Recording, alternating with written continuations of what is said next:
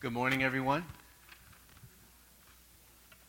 It's good to be back. We were in Albuquerque last week, visiting the Church of Christ up there, and I brought a song back with me so we can sing this morning. You'll see that a little bit later. This morning, we're going to continue in Hebrews chapter 10. We were going to start in uh, verse 26, but we need a little bit of um, background for verse 26. So we're going to start in verse 22 uh, this morning so that we understand why verse 26 is the way it is and give us a better understanding of it. If you would, please join me in a word of prayer so we can get started with our Bible uh, class this morning. Righteous God and Father, it's indeed a privilege uh, to stand before you at this time, Lord, uh, in community with my brothers and sisters around me, and we are about to dive into your word this morning, Lord. And we ask for your blessings in that. We ask that you help us to focus our minds and help us to fully understand what you are communicating to us this morning through your word. Lord, we thank you for the word itself that allows us to fashion our lives in such a way that brings the best outcomes on this side of eternity and the best outcome in eternity. Lord, we thank you for this time of study. We thank you for the ability we have to speak openly about your truths without fear of persecution or fear of any type of retribution from the outside world. Lord, we pray that you give us boldness when it comes to dealing with the world and presenting these truths to those that we love. And we pray, Lord, this morning that you give us a, a spirit of understanding, that we can assimilate your word into our dialogues, into our conversations, so that we're able to communicate your love to those around us. We thank you for this time and ask you to bless it in Jesus' name. Amen. So I don't know exactly where you all left off last week, but if there's any verses that we skipped over, Jim will go ahead and go back and make sure we go through those particular verses that we may have left off. This morning we're going to focus on Hebrews 10, starting in verse 22.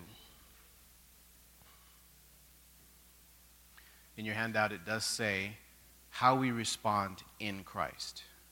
I think a really important thing to understand before we dive into our, um, our lesson this morning is what does it mean to be in Christ? Because that's kind of where this hinges in your understanding of why um, verse 26 speaks the way it does. So there's a very grim and harsh reality that we see in Scripture when we look at Hebrews 10 and verse 27. God is not only a God of grace, but He's also a God of judgment. Now, in order for us to understand that particular dichotomy, we have to look into the context that begins in verse 22. So, verse 22 starts like this. Let me put that on the screen for you. It reads this is the English Standard Version. Let us draw near with a true heart in full assurance of faith, with our hearts sprinkled clean from an evil conscience, and our bodies washed with pure water. Let us hold fast the confession of our hope without wavering. For he who promised is faithful. And let us consider how to stir up one another to love and good works, not neglecting to meet together, as is the habit of some but encouraging one another, and all more, all the more, as you see the day drawing near. Now, as we read this, you might hear the overtones of some of the things Paul has been talking about in other epistles. You might hear the overtone of faith, you might hear hope, and you might hear love in what he's saying here. Because as he's speaking, you can pick out the part where it says, the full assurance of faith. You can pick out the part that says, hold fast, confessing our hope. And you can also pick out what he's saying as he says, Let us consider how to stir up one another to love and good works. So again, we see faith, hope, and love being the driving force here in these imperatives that he's presented for us. The three imperatives that we see, of course, aren't faith, hope, and love. They, they are that, but what he's saying in those are these responses we have to Jesus. He's basically saying, draw near. That's the first imperative. imperative. The second imperative is hold fast. That is our response in hope. And then he's saying, let us consider one another. And of course, that is a response of love. So, looking at it from those three perspectives is going to help us to understand when we get to uh, verses like 25 and verses 26 and 27 exactly how this is supposed to work. Now, these are the responses of Christians, of course, and at this time, of course, in the writing of Hebrew, these are Christians who had left Judaism. And they had a lot of their own brethren urging them to come back to Judaism, to avoid the inevitable persecution that was going to follow by following Jesus Christ. That also meant that a lot of these people that are leaving Judaism would have a lot of their possessions and their land taken from them because of their belief in Christ. So, as we look at the historical perspective of where the Hebrew writer is writing to these particular Christians, these Christians had to be fully convinced that the high priest over the house of God, which is Jesus Christ, had finished work. His finished work on the cross was sufficient for their salvation. They had to be convinced of this. Otherwise, it would make, it would make no sense to whole or half heartedly believe something and then have it affect your life in such a dramatic way. You're either all in at this time or you were 100% out. There was no middle ground here. There's too much at stake for these Christians. So, verse 22, the imperative to draw near is the response I believe all Christians must make. This response of drawing near by faith, of course, what is faith? Can anyone define that? Faith is the substance of what?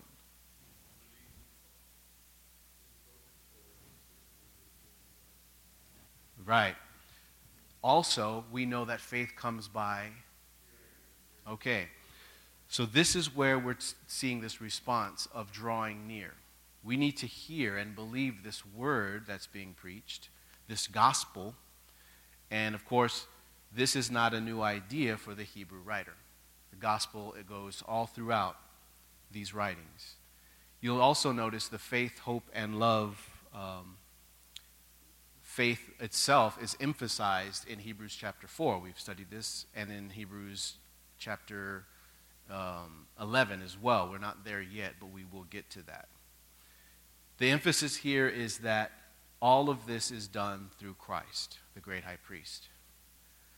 So the first step in the Hebrew writer's mind is I got to get these people to understand the first step is we need to draw near.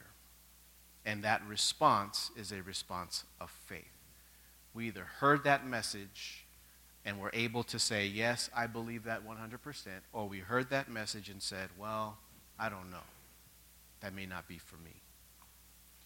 So we see a clear picture of the assurance of faith. And these were the verses that I was alluding to just a little while ago. You'll notice that drawing near is a theme in Hebrews. The first one that we saw back a few months ago was in Hebrews chapter 4 and verse 16, where it says, Let us then with confidence draw near to the throne of grace, that we may receive mercy and find grace to help us in time of need. And then most recently, we, we read in Hebrews chapter 7 and verse 25, Consequently, he is able to save the uttermost those who draw near to God through him, since he always lives to make intercession for them. We will eventually get to Hebrews chapter 11, but I thought it was relevant for us today. And without faith, it is impossible to please him, for whoever would draw near to God must believe that he exists and that he rewards those who seek him. So these are the, the common themes that we keep seeing in Hebrews the drawing near, which is basically an imperative, a command that says, draw near to God. It is okay to draw near to God. The barriers have been lifted. All that want to come may come, is, the, is what we see here in Scripture. We also see that our sin problem was dealt with. The twofold problem of sin was what?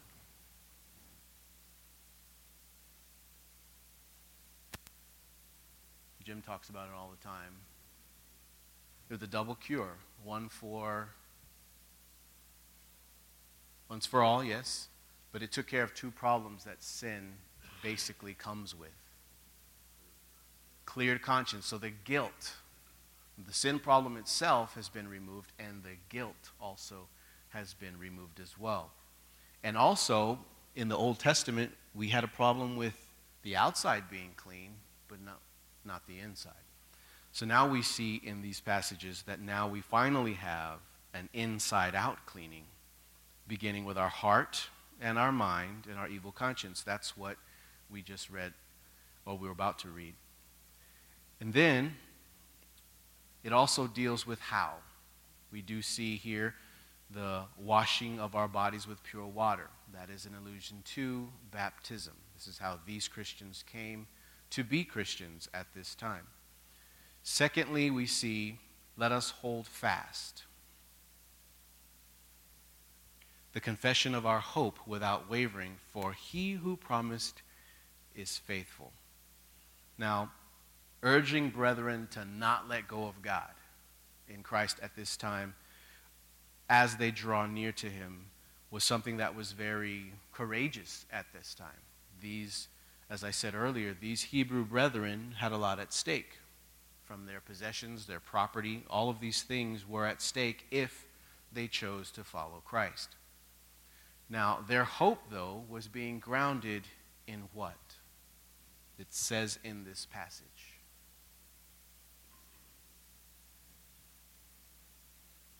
You have to read into it a little bit, but the promise of God. And it says here, He who promised is faithful. God cannot lie, we know this. We also know that these people are putting 100% faith in God Himself. If He says this is what's going to happen, then this is what we're going to invest in. He's the one that made the promise. They don't have what the ultimate reward is yet, but they are holding fast to what God has said, what God has promised, because they will eventually receive it. We see that later in, in um, verse 36. We'll get there in a, in a couple weeks. Thirdly, we see the response of that's the response of hope. Let us hold fast the confession of hope. That's what we just read just a little while ago. And then we see now the response of love. A lot of times, if we don't understand this passage, the rest of the passage sounds very legalistic, if you will. Um, it says, And let us consider how to stir up one another to love and good works, not neglecting to meet together, as is the habit of some, but encouraging one another, and all the more as you see the day drawing near. So our response in faith is strengthened by community, obviously. It's saying here to consider one another in that community. Basically, the imperative here is to love those in the community. We call that the family of God, or we call that the church.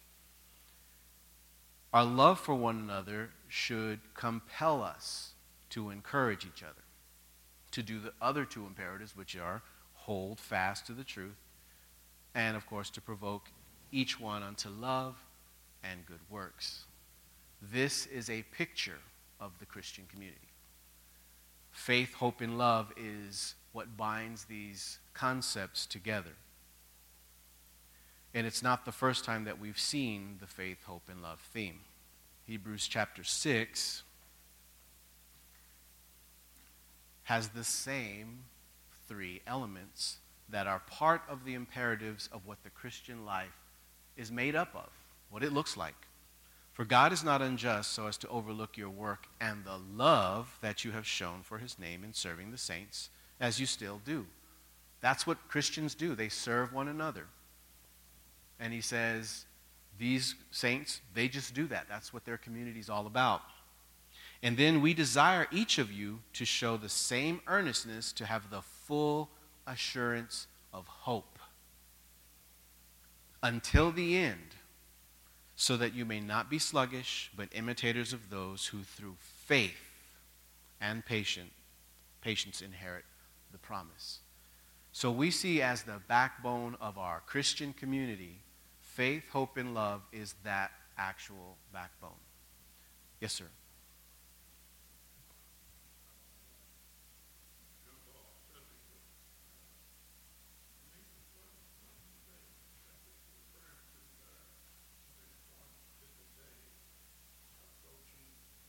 The day approaching because it's a capitalized day, at least in the ESV and in the King James Version, it's referring to the final day.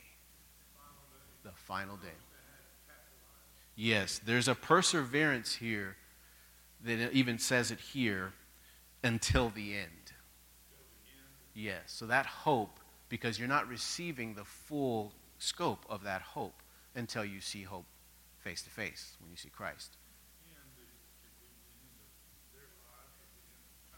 Absolutely, yes. Till the end of your life or till the end of time when God returns.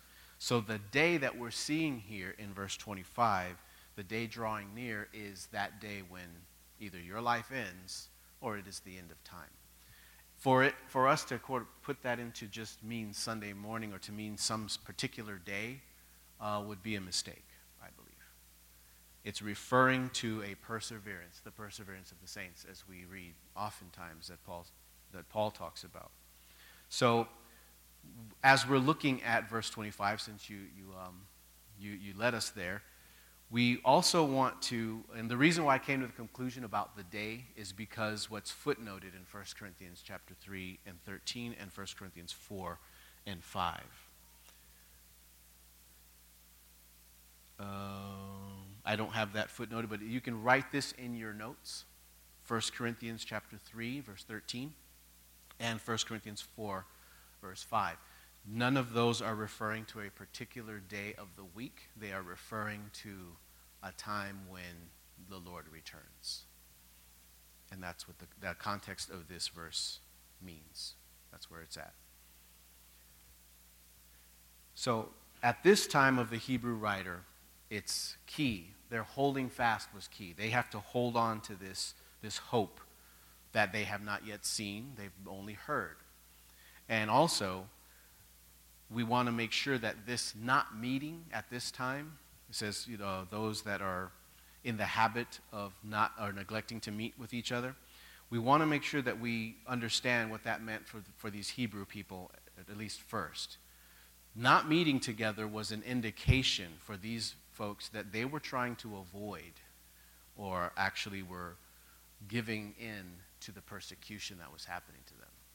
Because they knew by meeting together, they would be associated with this particular group of people called Christians. So, them not meeting together meant they were either slipping back into Judaism or they weren't fully confident, fully vested in what it was going to take to follow Jesus at that time. They weren't confident in drawing near to God.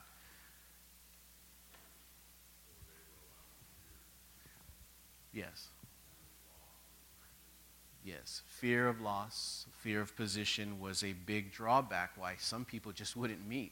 They were like, you know, I don't, I don't want to lose my property over me meeting with these Christians. So this is the reason why holding fast was so important. If you could get into your mind that Christ was much more valuable than any possession or property you can own, then you would probably be all in with that and you wouldn't have a problem with losing your possessions. But that meant that your hope was grounded in the promises of God, knowing that He was going to come through with what is way better than any possession that you could own. So, in other words, this is what the church at this time was doing in light of what Jesus had done. And then we, as the church in 2018, of course, we need to also be actively, consistently, and lovingly and confidently responding to the truth of Jesus in these ways. So let's recap really quick so that we're not in any type of confusion here. Let's go back to these responses. So when we draw near, that is a response of faith. Why is it a response of faith? You can use the context of what the Hebrew people were dealing with, or you can use today's context and why we need to draw near. That's not a Mac sound.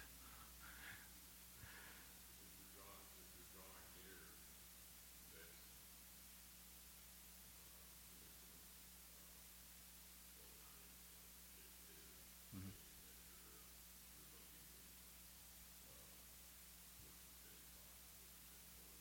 Okay.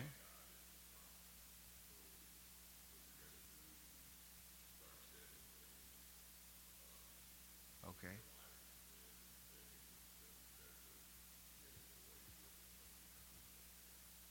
Okay. So you mentioned the fact that you would be shedding certain things. Some of that, those things would be guilt.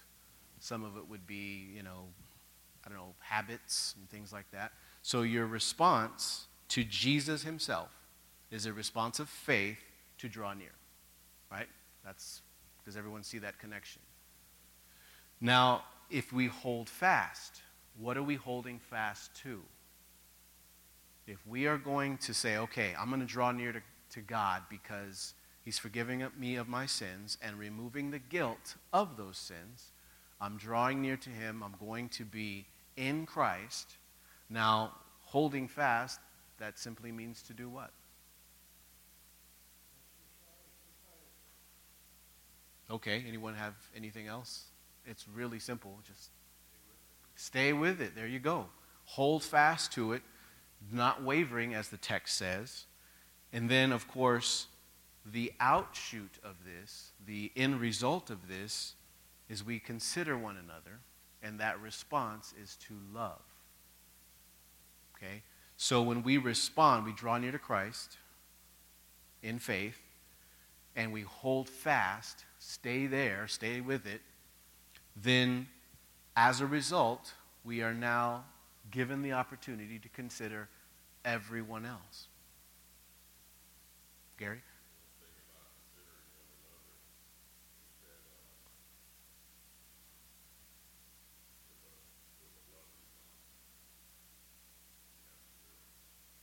Okay, now we're getting somewhere. Okay, so if all of these three that we're looking at here are actual imperatives, these are commands. Draw near to God, hold fast, and let us consider one another, then all we're really doing when we're doing the love one another or let us consider one another is we're following through with a command to love each other. But how can you love someone that's not there? Now, that's a question that we can easily answer because you can call them on the phone and we have different technologies that allow you to be with other people even though you're not physically with them. But we don't want to water down the fact that we must love one another. And we consider one another. Okay? So if someone is neglecting to meet with the others, does that mean they don't love the other people? Not necessarily, right? So we can't be dogmatic about this being or this meaning. You must be at all church services so that you can see everyone. It must be bigger than this. Our scope has to be far bigger than that because we don't just meet on Sundays, right? A lot, I saw you just the other day, Gary. It's not a thing where we're limited to this one day of the week, in other words. Or a building, yes. Let's get past the building too. We, we have to start broadening the scope of what it means to be in Christ and to love one another in that capacity. Yes, sir.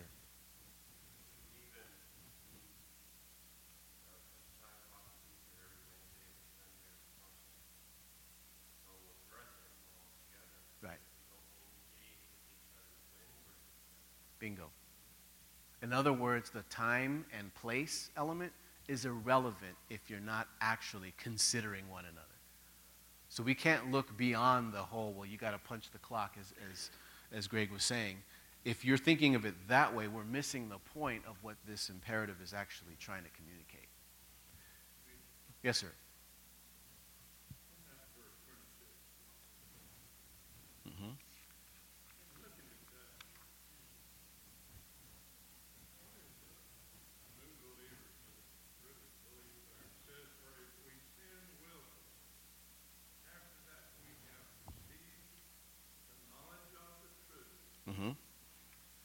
Okay, you jumped a little bit ahead of me. I can. I'm about to get there. Absolutely. Mm-hmm. Mm-hmm.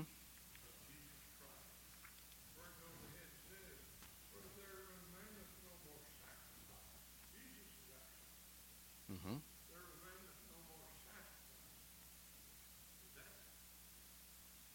Give me one second, and I will. Yes, I will. I will get to that in just a second. I'll just wrap up this last thing I was going to say. Um, in terms of what we were speaking of right before that, um, this. Imagine how this would flow together against what it says in Acts chapter two. If this was about, you know, meeting at, you know, punching the clock Wednesday, Sunday, and that type of thing. Let's look at Acts chapter 2 and 44 through 40, 47. Would that fit with this? Notice what's happening here. And all who believed were together and had all things in common, and they were selling their possessions and belongings and distributing the proceeds to all as any had need. And day by day, they were meeting together daily. It wasn't just Sunday, Wednesday type of thing, attending the temple together and breaking bread in their homes and they received their food. It doesn't say anything here about, and they met at this specific place. And it was at this time, and they all had to meet. This was a community, a real community of believers that saw each other on a daily basis. Yes.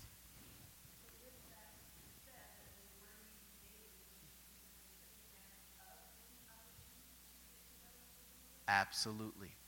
I don't think if someone said, hey, everyone's getting together over at, at Greg's house, let's all go. I don't think there was anyone saying, no, I really don't want to. They really loved each other and liked being together. And that's, everyone would go to Greg's house. Right. Mm-hmm. Right. Mm-hmm. Absolutely.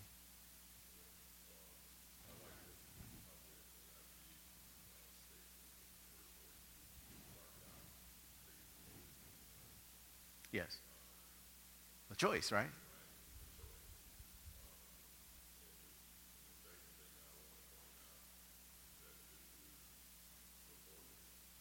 This is.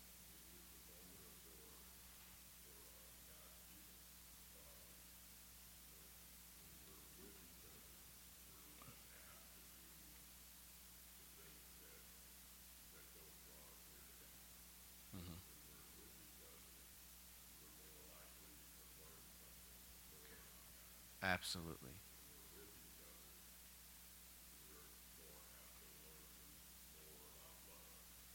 Yeah, and get the chance to practice loving one, one another.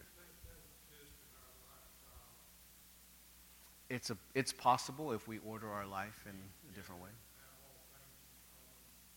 I think that's possible.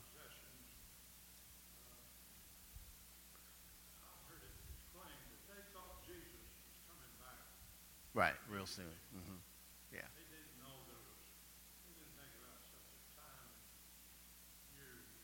Right, right, right. And how's that different for us?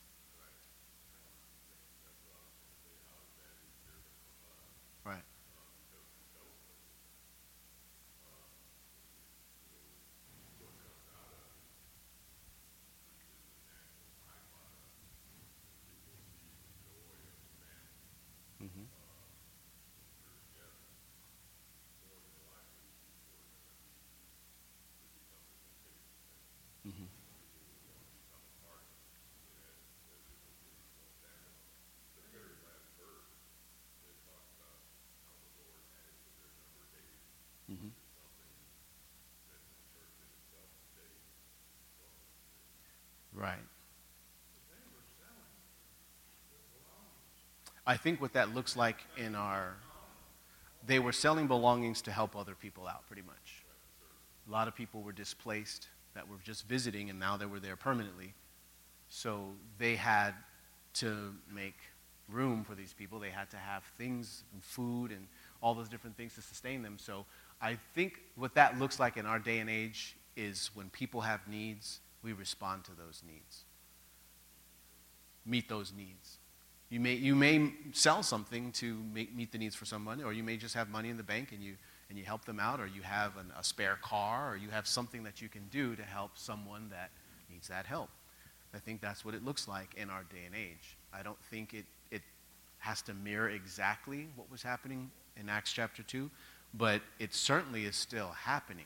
However, what Gary was saying is that the adding to the number daily isn't quite there with us in this day and age because that love component is not being seen or readily seen. Yes. Yeah, being devoted to one another. Mm-hmm.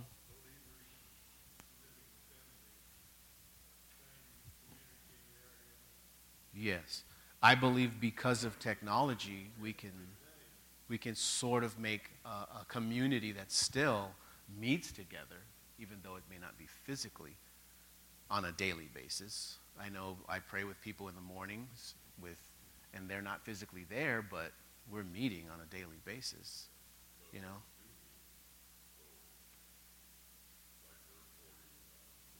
Mm-hmm.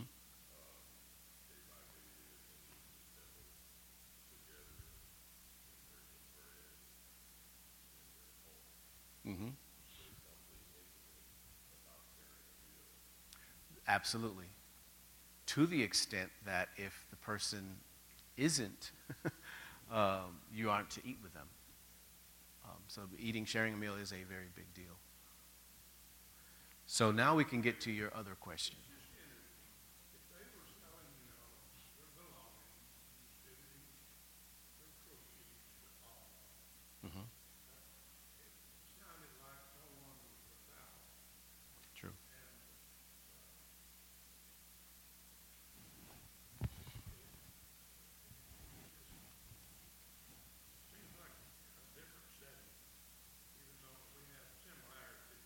Sure, sure.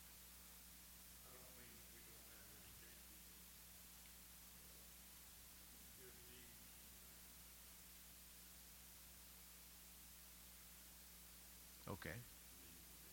We, needs are being met, and I think.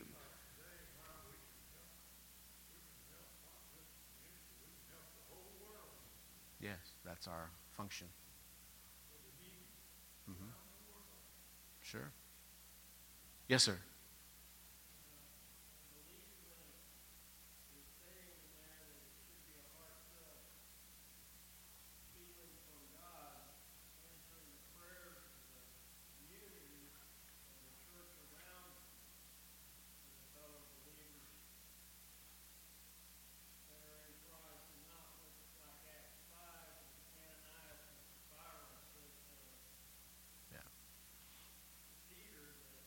They sold.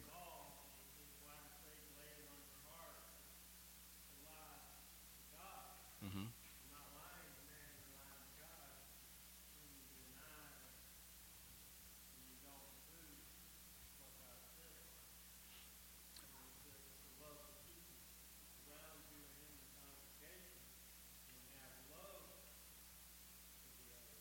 Right.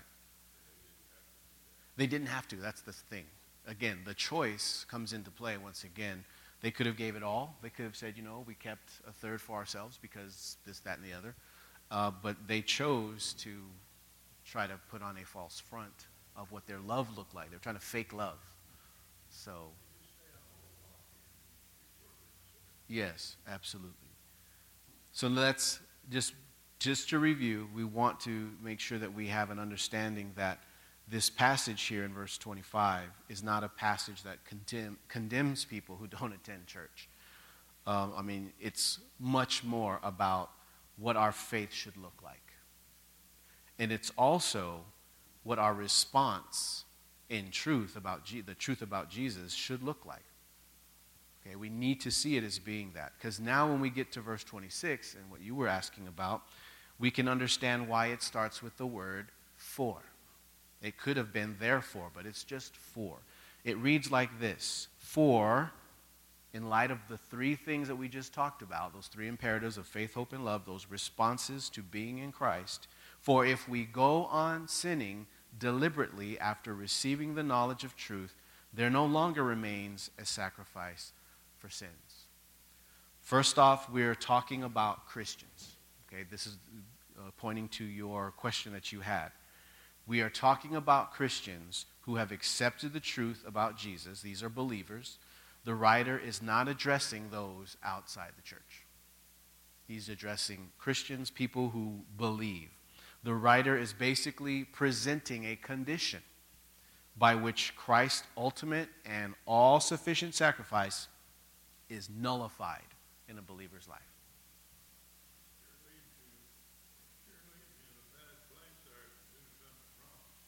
Well, let's not, let's not say that you did something wrong because the, the, the condition describes the believer's life itself.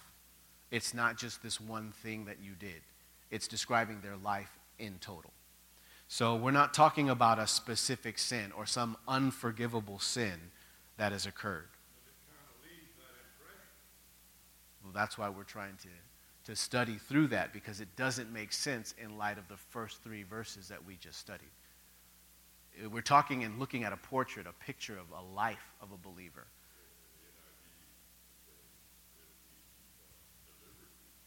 Mm-hmm. It's a, it's a continuous state of being. It describes how you live your life. It's not saying, I sinned this one time and, and now I'm, you know, Christ's sacrifice is null in my life. That's not what it's saying at all. Absolutely, yeah.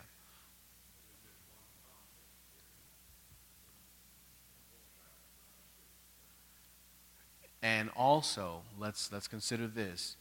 It's, it's outlining the three aspects that we, that we face when we talk about sin. Now, these three aspects are the exact opposite of the three things we just talked about faith, hope, and love. These aspects include um, ongoing, which means it's patternistic, it's part of how we do life. It's also willful or it's deliberate. And last and most fatally, I think, is that it's done with an ungrateful heart. There's a sense of ingratitude towards, because it says, after receiving the knowledge of truth. How ungrateful would we have to be to say, well, that's all fine and good. I'm going to keep doing what I do. That's why it uses the word trampling the Son of God, because that's essentially what you're doing about what you know about that truth. Um, and I think this is way more insidious than it sounds, you know, just being ungrateful. It actually devalues the sacrifice, as you mentioned. And you're saying there's no, there's no more sacrifice for sin? Basically, you're saying that that sacrifice doesn't have the value or the power that it actually has. So, in the verse, those who trample the Son of God, we start to read into why this is such a, a bad condition to be in and how, yes, you could actually, not even, I wouldn't say lose your salvation, but you won't be, your life doesn't even reflect that you are in Christ. And for me, we talked about this when we talked about Judas whether Judas was in Christ the whole time and he just sort of fell out towards the end, or if he never bought into that because he was a thief his whole life and he was just playing the part, is irrelevant. The fact of the matter is, the sum of your life was spent on you being who you wanted to be. You weren't in Christ. Does that make sense? Otherwise, we will have so many debates and arguments about well, once you are secure, your hope is secure in Christ. That is true, but we keep using the word in Christ as if that means because I was baptized, or because I did this, or because I did that. And that's more legalism, isn't it? So we're trying to focus in on the life that exists in Christ, what it looks like, and what it's like when, as we're studying now, you see these very grim accounts of how people can actually not inherit what they thought they were going to inherit because their life does not look and it's not in Christ. Yeah. So this study is going to get pretty deep as in terms of what this looks like. I know we're out of time today, but I, I do want to leave you with, with this one thing. And it's just a, a reference back to the Old Testament. There's the verse we just read.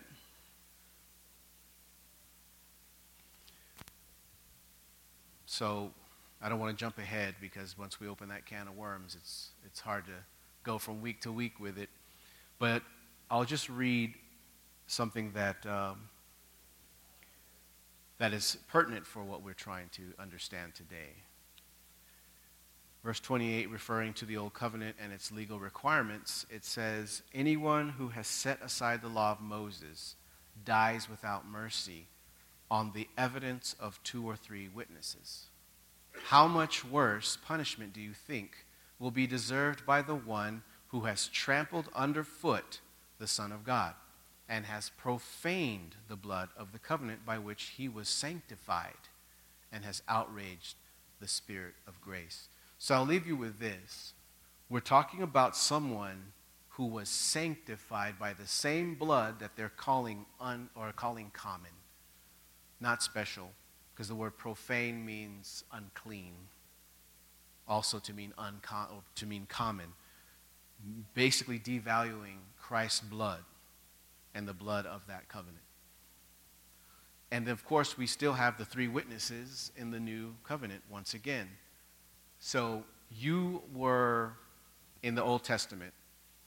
A man would die if there was three witnesses that proved that he has set aside the law of Moses.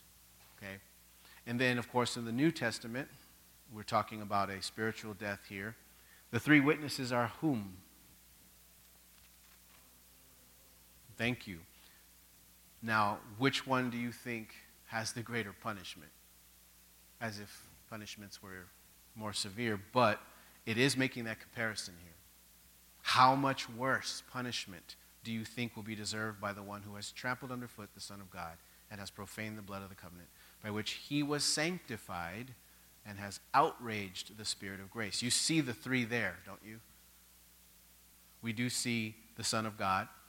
We also see the Spirit of grace who is outraged.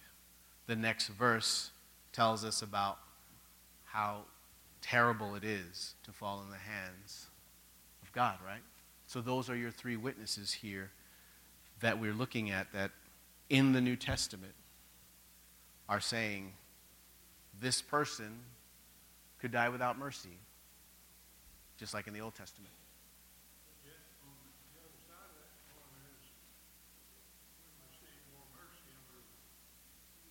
Yeah, the more grace, I would say. Yeah. Sure. I would agree with that. Absolutely. And we have a better high priest. We have everything better. We have no excuse to fall into this trap. But yet, and still, the warning is here. Several warnings are here in Hebrews that we're going to talk about next week so that we can put them all together to see okay, what are they really trying to say about people losing or not gaining their reward at the end of all this? So I hope I gave you a lot to think about and lots of questions to ask. At the bottom of your uh, outline, I do have a spot there for a question, and you can use the back if you want. Bring your questions next week about this. This is a very important subject that takes a lot of um, you know getting into and pulling things apart and really diving into. So uh, join me in this study. Uh, make sure you have questions for next week. We can start right where we are leaving off with verse 28, or actually 27. And uh, thank you for your uh, participation this morning, and I will see you next week, Lord's willing.